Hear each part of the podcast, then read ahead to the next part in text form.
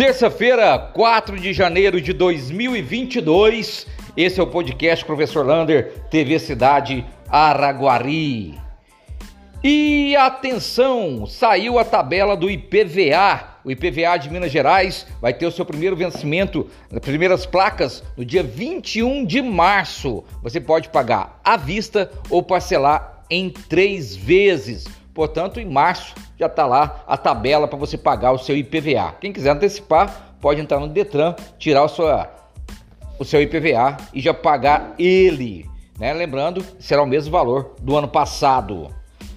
Falando em Estado, atenção professores e funcionários do Estado. O pagamento foi antecipado. Ia ser sexta-feira, dia 7, vai ser agora quinta-feira, dia 6. Aqueles que não abriram conta no Banco Itaú vai ter que ir lá verificar o seu nome, a sua conta, senão vai ficar sem receber. O governo quer antecipar esse pagamento para não bater com o pagamento de aposentados e, e outros que recebem no quinto dia útil e o banco ficar super lotado. Não deixe para ir na sexta-feira, que realmente o Banco Itaú não cabe de gente. E continua.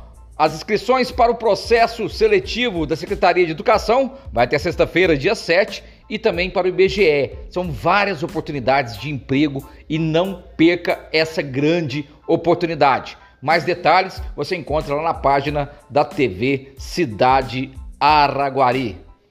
E os números do Covid continuam mantendo constante em alta. São nove pessoas nas UTIs, 16 nas enfermarias e sete casos confirmados nas últimas 24 horas e mais 18 que vieram no final de semana. Ou seja, estamos tendo muito caso de Covid na cidade. E sem falar no surto de gripe. Ou seja, nós estamos tendo um surto dentro de uma pandemia, um surto de gripe dentro da pandemia de Covid. Em Uberlândia, essa, nas, nas últimas 24 horas, também foram 85 casos confirmados. Portanto, é preciso tomar bastante cuidado e o uso constante de máscara.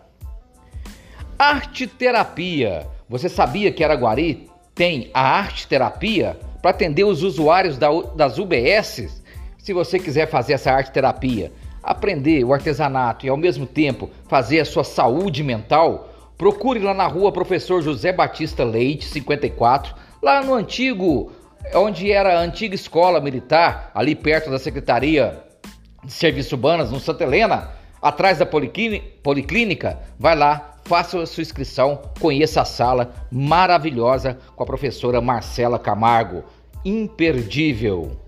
Varal Solidário e a Secretaria sobre Drogas vai fazer mais um Varal Solidário, agora dia 6, lá no distrito de Piracaíba, portanto, quinta-feira. Como que funciona o varal solidário?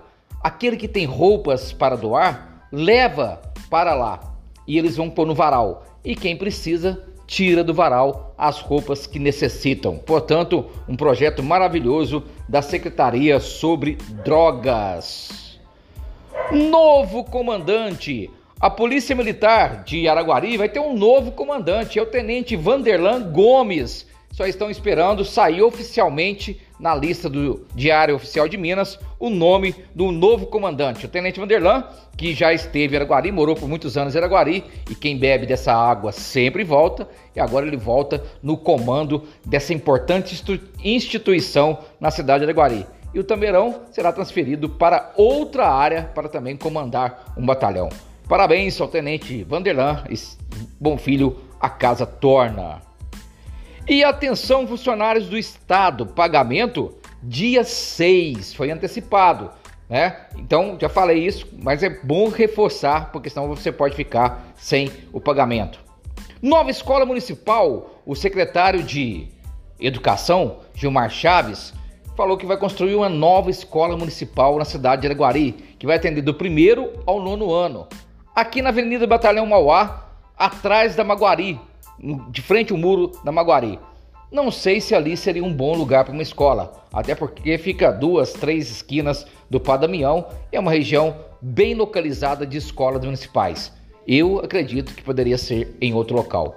Um abraço do tamanho da cidade de Araguari.